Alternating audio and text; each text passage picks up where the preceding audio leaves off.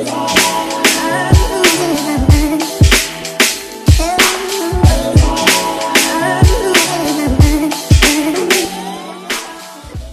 bienvenue sur le K-Suis Show, ici on parle nutrition, fitness, lifestyle, développement personnel, le tout pour vous apprendre à être la meilleure version de vous-même. J'espère que la team No Bullshit se porte bien, que vous êtes en forme, en bonne santé et que vous continuez à faire des gains.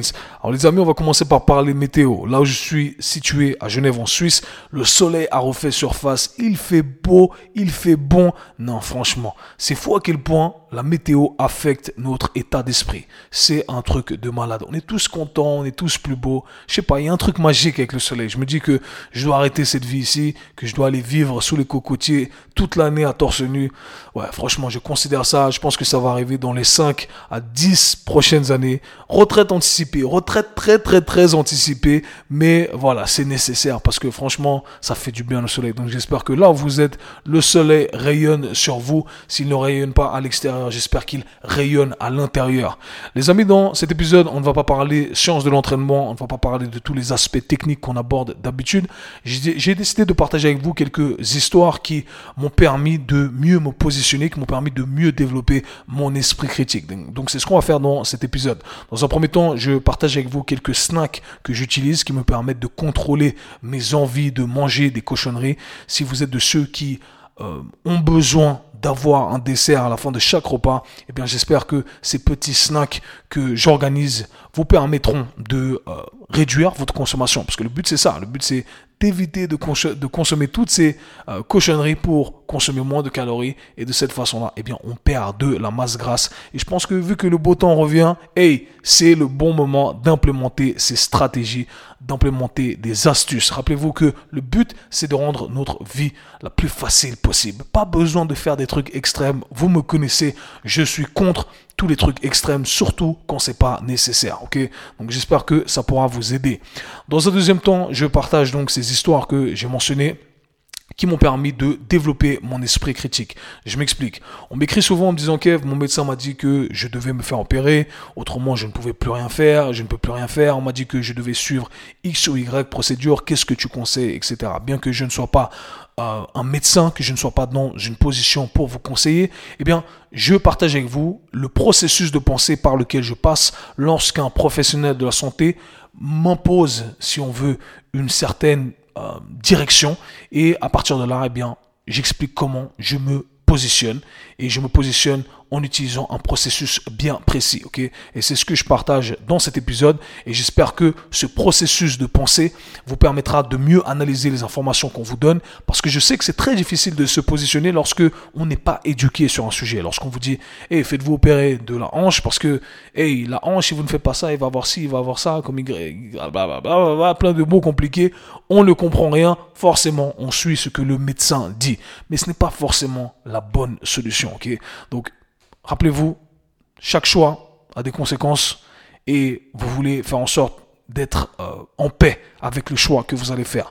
Et moi, j'essaie à chaque fois de passer par ce processus pour être en paix avec les décisions que je prends. Donc voilà, j'espère que ça pourra vous aider. Je n'en dis pas plus. Let's get it. Bienvenue dans un nouvel épisode les amis. Dans cet épisode, on ne va pas parler science de l'entraînement et on ne va pas aborder tous les aspects techniques qu'on aborde d'habitude. Dans cet épisode, dans un premier temps, j'aimerais partager avec vous quelques idées de snacks que j'utilise qui me permettent de me contrôler et de ne pas consommer trop de cochonneries à la fin de chaque repas. J'utilise le terme cochonnerie entre guillemets ici. Vous m'aurez compris. Et dans un deuxième temps, on va répondre à la question suivante. Comment savoir si on peut faire confiance à son docteur? Alors vous savez, les médecins, les docteurs représentent l'instance la plus élevée parmi les professionnels de la santé et lorsqu'ils nous disent quelque chose, eh bien, on a tendance à suivre euh, leurs instructions. S'ils nous disent de faire une certaine procédure, on fait la procédure même si au fond on n'est pas très sûr. Et euh, dans cet épisode, eh bien, j'aimerais vous donner quelques astuces ou du moins j'aimerais partager avec vous le processus de pensée par lequel je passe pour savoir si euh, effectivement je vais suivre les instructions d'un professionnel, même si je ne suis pas assez compétent en soi pour challenger ce que cette personne va dire. Ok, donc encore une fois c'est basé sur des euh, anecdotes personnelles qui m'ont énormément aidé à développer mon esprit critique et j'espère qu'ainsi on pourra développer le vôtre et que ça pourra vous servir, bien entendu. Donc commençons directement. Tout comme vous, je suis un professionnel du sport de la santé, j'ai été athlète moi-même et j'ai tout le temps, depuis euh, un moment, envie de manger des euh, desserts. Je peux pas manger euh, un repas sans avoir envie de consommer à la fin une sucrerie, un gâteau, peu importe, un truc chocolaté. Mon truc, c'est, le chocolat. Je sais pas pourquoi, c'est le chocolat. J'ai tout le temps envie d'avoir un dessert? Et voilà, c'est pas un problème. Normalement, je peux consommer ça toute l'année. Mais il se trouve que j'arrive maintenant dans une période dans laquelle je suis très occupé, père de famille, j'ai pas trop le temps de m'entraîner, je m'entraîne beaucoup moins, je suis très fatigué, etc. Et du coup, j'ai pris un, peu plus de masse grasse que d'habitude. Et je me dis, ok, là, Kev, il est temps de se reprendre en main, mais je n'ai en aucun cas envie de faire des trucs extrêmes. Vous le savez, pour ceux qui écoutent le Case Show depuis un moment, je ne conseille pas les trucs extrêmes. Si ce n'est pas nécessaire, on ne va pas choisir cette voie-là. Donc, comment on fait lorsqu'on ne va pas choisir des choses extrêmes? Eh bien, on va se positionner de façon intelligente. On va trouver des astuces ici et là qui nous permettent de faire des gains, ok? Et par faire des gains ici, j'entends consommer moins de calories. Rappelez-vous que lorsqu'on prend du poids, on consomme plus de calories que ce que l'on dépense, tout simplement. Il n'y a pas d'aliment qui fait prendre du gras en soi. Il n'y a pas de type d'aliment qui fait prendre du poids en soi. Ok, c'est tout simplement consommer plus. Donc à partir de là, eh bien, on, comprend que au final, les astuces qu'on va trouver, ça nous c'est en fonction de l'individu, bien entendu, ce qui vous correspond, mais en soi, on n'a pas besoin de se priver de quoi que ce soit, ok? Donc, comme expliqué, j'ai pas envie de faire de trucs hardcore, donc je vais utiliser certaines astuces que j'utilise depuis tout le temps pour euh, faciliter euh, ou pour me contrôler, si on veut, pour que je ne consomme pas tout ce qu'il y a. Parce que vous connaissez un peu quand on commence à, à manger un dessert, on prend un chocolat, on prend jamais que un chocolat. On prend un, deux, trois, quatre, cinq, on finit toute la boîte, etc. Donc je suis victime de ça également, les gars.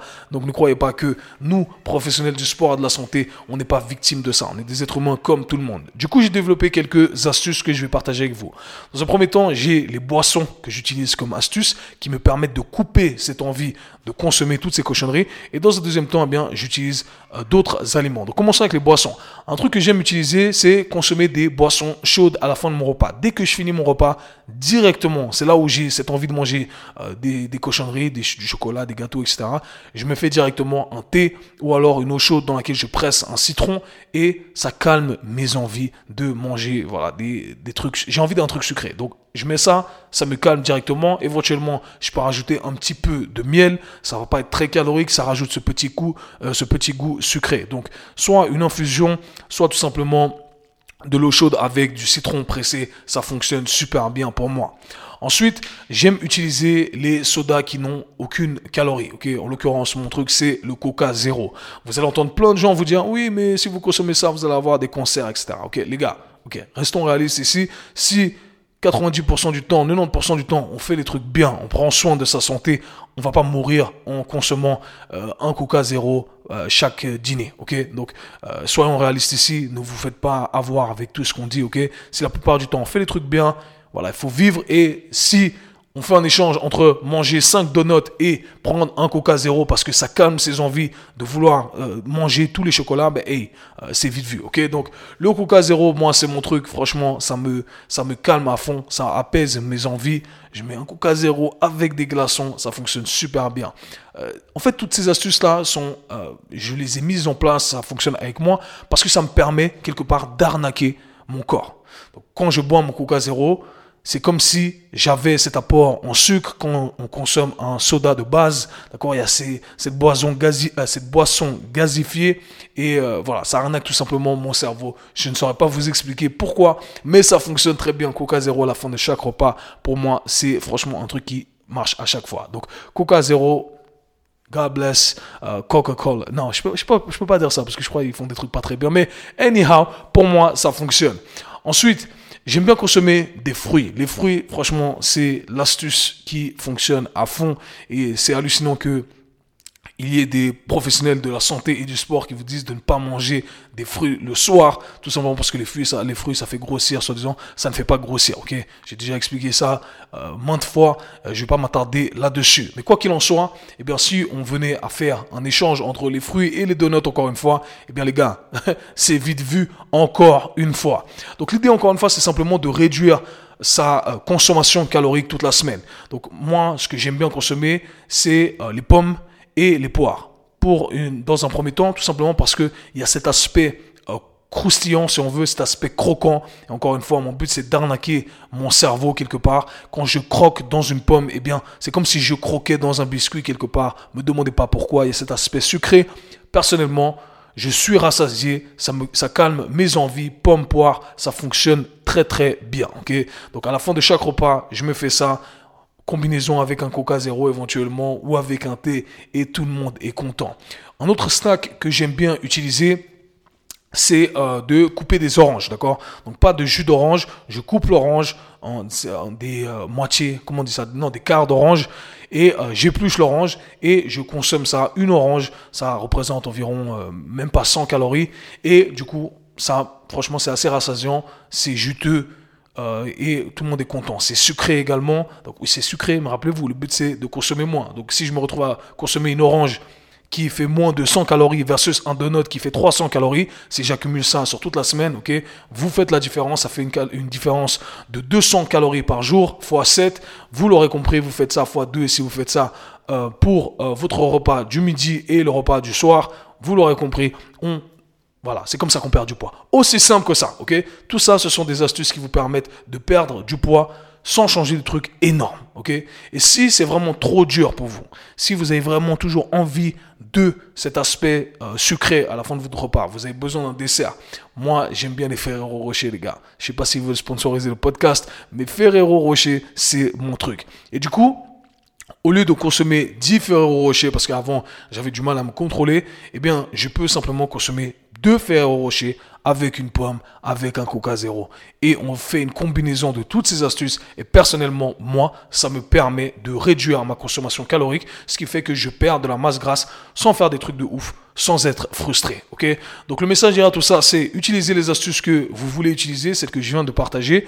Trouver les snacks qui vous permettent justement de contrôler vos envies, parce que ce sont ces petits détails-là qui font une grande différence à la fin de la semaine. Et quand vous accumulez cette différence sur plusieurs semaines, eh bien, vous perdez de la masse grasse sans faire d'efforts, sans être frustré. Et franchement, c'est ça le game, ok? C'est ça le game. Il n'y a pas d'autre façon de le faire. Vous allez entendre des gens vous parler de biohacking, des trucs comme ça. C'est des conneries. On peut pas arnaquer, on peut pas pirater son corps, ok? Ça n'existe pas, tout ça. On peut pas le faire. On peut tout simplement comprendre comment les règles de la physique fonctionnent, on applique tout ça, on trouve des astuces qui nous correspondent et tout le monde est content. Donc j'espère que vous pourrez utiliser ces astuces et ces snacks en votre faveur pour perdre de la masse grasse. Passons maintenant à la deuxième question, un sujet qui est très important pour moi. Euh, pourquoi? Parce que je me suis retrouvé plusieurs fois dans cette situation moi-même euh, dans laquelle voilà, les médecins m'ont dit, OK, il faut opérer. J'ai eu une première opération à l'épaule gauche. Si j'avais eu le savoir que j'ai aujourd'hui, je ne l'aurais jamais, euh, je n'aurais jamais fait cette opération, tout simplement parce que je n'avais pas le savoir pour questionner ce que les, médecins me disaient. Et ce qui est, pour la petite anecdote, eh bien, on voulait m'opérer également à l'épaule droite. Et ce n'est que euh, à ce moment-là que j'ai voulu tout remettre en question et je me suis dit, non, attends les gars, c'est pas possible. Il y a un truc que vous faites de faux, ok? Il y a un truc que vous faites de faux. Je suis jeune, je suis sportif, je suis un jeune athlète. Euh, vous me dites que je dois m'opérer de l'autre épaule c'est pas possible, il y a un truc que vous regardez pas bien, il y a d'autres façons d'approcher le tout. Et c'est là où j'ai décidé d'en apprendre plus sur euh, la santé articulaire, le développement articulaire, etc. Et aujourd'hui, eh bien voilà où j'en suis. Je n'ai eu aucune opération, mon épaule fonctionne très bien. Et encore une fois, mon plus grand regret, c'est euh, d'être passé sur la table opératoire parce que j'en suis persuadé aujourd'hui, je n'aurais pas eu besoin de faire l'opération. ça ne veut pas dire que dans certaines circonstances, on, doit pas, on ne doit pas faire euh, d'opération, mais ça veut dire que, les gars, il y a d'autres options éventuellement. Il faut approcher le tout. Euh, il, faut analyser le tout avant de prendre une décision. Et ce qui est très important euh, pour moi de mentionner ici, c'est que il faut faire attention aux spécialistes. Parce que souvent, on, a, on va voir un médecin généraliste, ensuite il va nous renvoyer chez un spécialiste. Mais le problème avec les spécialistes, c'est qu'ils ont tendance à voir le monde à travers leur lentille de spécialiste. Et quand on voit le monde à travers sa lentille de spécialiste, eh bien le monde devient très fermé. Ok? Il y a un dicton anglais qui euh, dit quand on a un marteau, tout ressemble à un clou. Ok? Donc en gros, c'est un peu ça le problème du spécialiste, c'est qu'il sait faire un truc, il peut voir un truc, il dit ok, s'il y a ce truc-là, eh bien voici ce qu'on doit faire. Ok? Donc on va voir un spécialiste de l'épaule. En l'occurrence pour moi, c'était ça. Et il dit, OK, oh, il y a ce conflit-là, eh bien, on doit opérer. Parce que tout ce qu'il sait faire, c'est opérer. Parce que tout ce que le spécialiste voit, il va le voir à travers son expertise. Il ne connaît pas l'expertise externe. Il a beaucoup d'entre eux, je ne veux pas généraliser ici parce qu'il y a des très bons spécialistes, mais beaucoup de spécialistes ont tendance à voilà, être fermés, ne voir que ce qu'ils connaissent. ok? Par conséquent, ils vont vous conseiller ce qui semble être le meilleur truc pour eux. Et rappelez-vous que même les experts ne savent pas ce qu'ils ne savent pas. Donc ils sont experts dans leur petit monde à eux, mais ils ne savent pas tout ce qu'il y a autour, tout ce qui peut éventuellement vous aider. ok? Donc euh, pour, mon, euh, pour ma petite histoire, eh bien, moi je suis allé voir plusieurs spécialistes de renommée de l'épaule, etc. Et voilà, je dois me faire opérer. Il n'y a pas d'autre moyen. Soit vous, vous, ne faites plus de sport, soit vous faites opérer.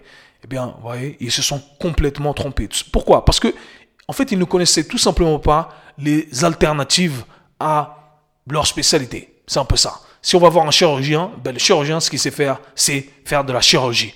Il ne sait pas faire du développement articulaire, il ne sait pas comment euh, on fait du travail de mobilité, etc. Donc tout ce qu'il sait faire, lui, c'est soit repos, soit c'est condamnation, soit c'est chirurgie. Et c'est euh, vraiment le problème selon moi. Donc voilà pourquoi il faut aborder les choses différemment. Autre petite anecdote qui m'est arrivée récemment, pas avec moi, mais avec mon fils. Alors pour la petite histoire, il y a un truc qu'on appelle sous la langue, qui s'appelle un frein de langue. Et euh, en gros, si euh, le frein de langue est trop en avant, donc c'est un petit bout de peau qui a sous la langue, eh bien vous ne pouvez pas euh, pousser votre langue trop vers l'avant. Et il se trouve que on a remarqué qu'avec mon fils, il avait du mal à se faire allaiter par sa mère. Il avait du mal à manger les premiers mois, etc. Et on se demandait pourquoi.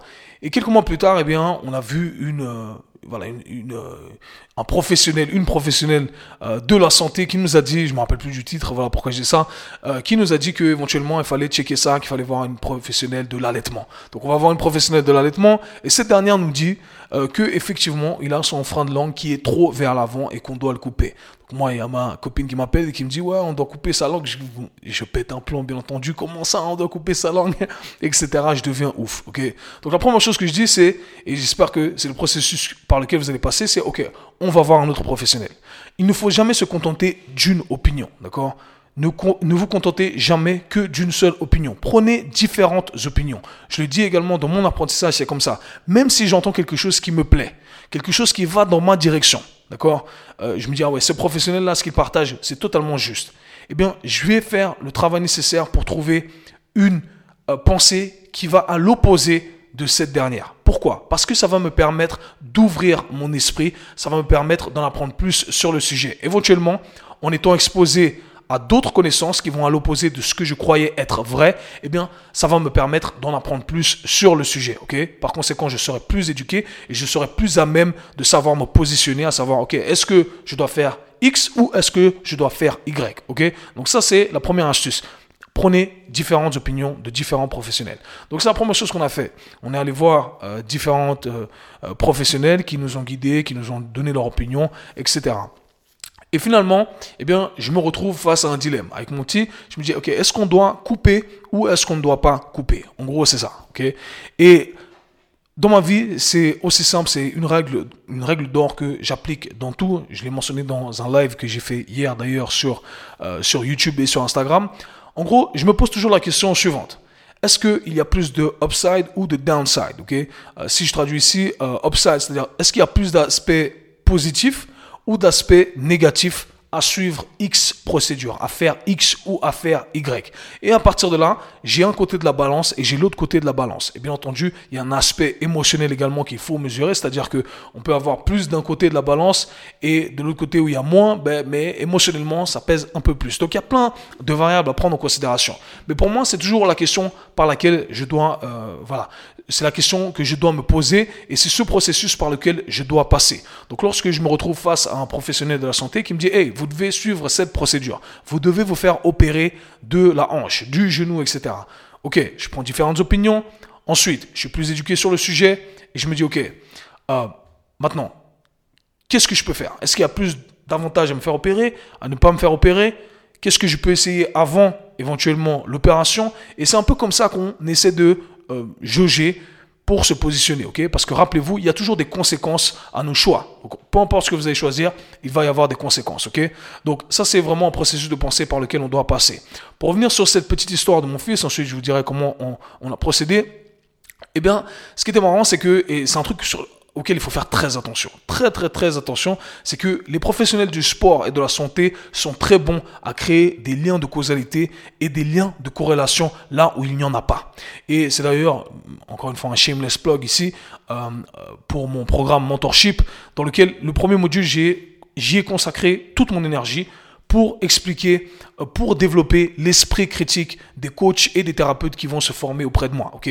Parce que justement, c'est une grosse erreur qu'on fait dans cette industrie. On crée des liens de causalité et euh, des liens de corrélation là où il n'y en a pas. Donc en l'occurrence, avec mon petit, ce qui s'est passé, c'est que on va voir cette professionnelle encore une fois.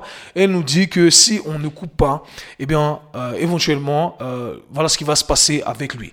il va développer des tensions au niveau de sa nuque. D'ailleurs, c'est pour ça qu'il a des tensions au niveau de la nuque. On ne sait pas comment il découvre ça, mais euh, anyhow, euh, il ne va pas pouvoir bien s'exprimer. Lorsqu'il va parler pendant longtemps, eh bien, il va avoir des douleurs à la mâchoire, etc. Et du coup, on voit le chirurgien qui fait cette procédure et qui nous dit, euh, oui, écoutez, on a coupé même la langue l'autre jour, enfin, ce frein de langue à un patient qui avait 60 ans, qui traînait des douleurs au nu, à sa nuque depuis des années. les gens qui ont ça ne peuvent pas bien parler pendant plus de 20 minutes, ne peuvent pas bien faire ci, ne peuvent pas bien faire ça, ont des douleurs là, ont douleur là, ok? Et, ce qui est marrant, c'est que à chaque fois, ces professionnels arrivent à trouver des raisonnements qui sont plus ou moins logiques pour les gens qui n'ont aucune connaissance sur le sujet. Donc encore une fois, on peut vous faire croire n'importe quoi avec une logique, Je peux vous le dire ici, si vous écoutez des gens qui vous disent que la Terre est plate, ils vont vous sortir des euh, explications qui sont totalement cohérentes. ok? Il faut faire attention à ça, parce que ça peut paraître logique, mais ce n'est pas parce que ça paraît logique que c'est juste. ok? Et ça, c'est très, très, très dangereux quand on crée ces liens de causalité et de corrélation. Donc nous, en, tant que parents, lorsqu'on entend tout ça, eh bien, forcément, on a peur, on flippe, on se dit, ok, qu'est-ce qu'on fait ok? Est-ce qu'on est-ce qu'on coupe Est-ce qu'on coupe pas? Moi, en l'occurrence, pour mon épaule, c'était pareil. Soit je ne fais plus jamais de sport, soit je fais l'opération. Mais je sais que j'ai fait une opération par le passé, l'épaule gauche, elle n'est pas revenue à 100%. Au contraire, j'ai eu d'autres problèmes, etc., etc. Donc, c'est là où, vraiment, il est très difficile de se positionner. Par chance, pour revenir sur cette histoire, eh bien, il se trouve que j'ai lu quelques recherches avant de voir euh, cette professionnelle et euh, du coup, j'en ai appris, appris, un peu plus sur le sujet, bien entendu, mais encore une fois, très vaguement, j'ai pas consacré des années, bien entendu, donc je ne suis pas un expert. Par contre, ce qui était, euh, ce qui était intéressant, c'est que on distingue quatre catégories de, euh, de cette euh, pathologie, si je peux appeler ça comme ça. ok? En gros, moi, j'étais entre l'étape 1 et 2. Donc moi-même, ma, ma personne, moi, Kevin, il se trouve que j'ai un frein de langue qui est trop en avant. ok? Donc si je me base sur leur on dit, eh bien, normalement, je devrais avoir des tensions à la nuque. Je devrais avoir euh, des problèmes à m'exprimer. Pas de chance, les mecs. C'est vraiment pas un de mes problèmes. Ok, loin de là. Je peux parler pendant des heures. Je n'ai aucune euh, douleur à la mâchoire, etc. Enfin bref, tout ça pour vous dire que j'ai eu la chance d'être une de ces personnes euh, qui a été diagnostiquée avec l'un des cas les plus graves, si on veut entre guillemets, mais qui ne souffre de aucun de ces, euh, conséquences, de ces symptômes qu'il retrouve à chaque fois. ok? Et donc, je me retrouve face à, face à ce chirurgien. Je lui dis un instant, s'il vous plaît, est-ce que vous pourriez analyser ma langue? Et moi, je savais très bien quelle était la réponse. Il me regarde et me dit, ah ouais, effectivement, vous avez entre 1 et 2. Et, euh, et je lui dis, euh, c'est marrant parce que j'ai aucun problème, j'ai aucun problème de ceux que vous avez mentionnés. Elle me dit, ah, vous n'avez pas de douleur à la nuque, vous n'avez pas de douleur au dos. Je dis, j'ai rien du tout. Rien du tout. Donc, tout ça pour vous dire qu'au final, on crée des liens de causalité là où il n'y en a pas. ok? Et encore une fois, ces gens-là sont conditionnés à voir leur monde à travers leurs lentilles on aura créé des liens de causalité, des liens de corrélation, on aura donné des noms. Et il se marie à ces noms-là, il se marie à, toutes ces connexions qu'on a créées, qu'on a préétablies, et du coup, ça crée beaucoup de problèmes. Et nous, lorsqu'on n'est pas éduqué sur le sujet, eh bien, bien entendu, on ne sait pas où se situer. Donc voilà, petite histoire pour vous dire que, les gars, soyez critiques. Soyez critiques face à l'information qu'on vous présente. Comment être critique? Prenez différents avis. Des avis s'opposent. ok? Faites votre propre recherche. Cherchez des anecdotes personnelles. C'est ce que j'ai fait. Je me suis dit, hey, moi, j'ai un frein de langue qui est trop vers l'avant. ok? Donc, moi, ça m'a jamais posé aucun problème. Jamais. Maintenant, écoutez quand même le raisonnement de chacun. Et à partir de là, l'étape finale. Et on se dit, ok, est-ce que j'ai plus d'aspects positifs à le faire ou d'aspects négatifs à le faire? En l'occurrence, pour l'histoire avec mon fils, eh bien, on regarde les aspects positifs Quels sont les aspects positifs ah, Il va pouvoir mieux s'allaiter, il va pouvoir mieux euh, manger, sa langue va être plus libre de bouger, donc son expression euh, va éventuellement s'améliorer, pas forcément, mais éventuellement. Maintenant, on regarde les aspects négatifs. J'ai fait ma recherche là-dessus éventuellement. Eh bien, on voit que négativement, eh il y a il n'y a pas trop d'aspects négatifs au final. Il n'y a, rien de très grave, mis à part le fait qu'il peut y avoir une infection, etc., etc. Comme dans toute procédure où on se coupe, ok, vous pouvez vous couper et avoir une infection. Donc au final, ce que je veux dire, c'est que j'ai fait mon calcul mathématique rationnel et je me dis, ok, comment je me positionne maintenant? Maintenant que j'ai toutes les informations, comment je me positionne? Et c'est comme ça que je vous invite à analyser le tout, parce que je sais qu'il y a énormément de personnes qui m'écrivent sur Instagram, euh, et qui me disent, OK, qu'est-ce que je dois faire? Est-ce que je dois me faire opérer? Mon médecin dit que je dois arrêter complètement le sport, euh, que je dois suivre cette procédure, X procédure, Y procédure. Voilà, c'est ça, je vous ai donné le plan à suivre. Et à partir de là, vous devez faire votre travail parce qu'au final, c'est votre santé. Peu importe euh, le contexte, on parle de vous, on parle de votre avenir on parle de vos articulations, on parle de peu importe, mais c'est à vous de voilà, prendre la, décision et prendre la décision avec tous les éléments qu'on peut récolter. Donc j'espère que cet épisode pourra vous aider, un peu différent euh, des épisodes qu'on fait d'habitude, mais je me suis dit que ça allait être important de partager ces petites histoires en espérant qu'elles pourront vous aider. Dans tous les cas les amis, nous on se parle très bientôt. Peace. C'était le K-Swiss Show. Si vous avez apprécié le podcast, abonnez-vous Partagez-le avec vos amis. À très bientôt. Peace.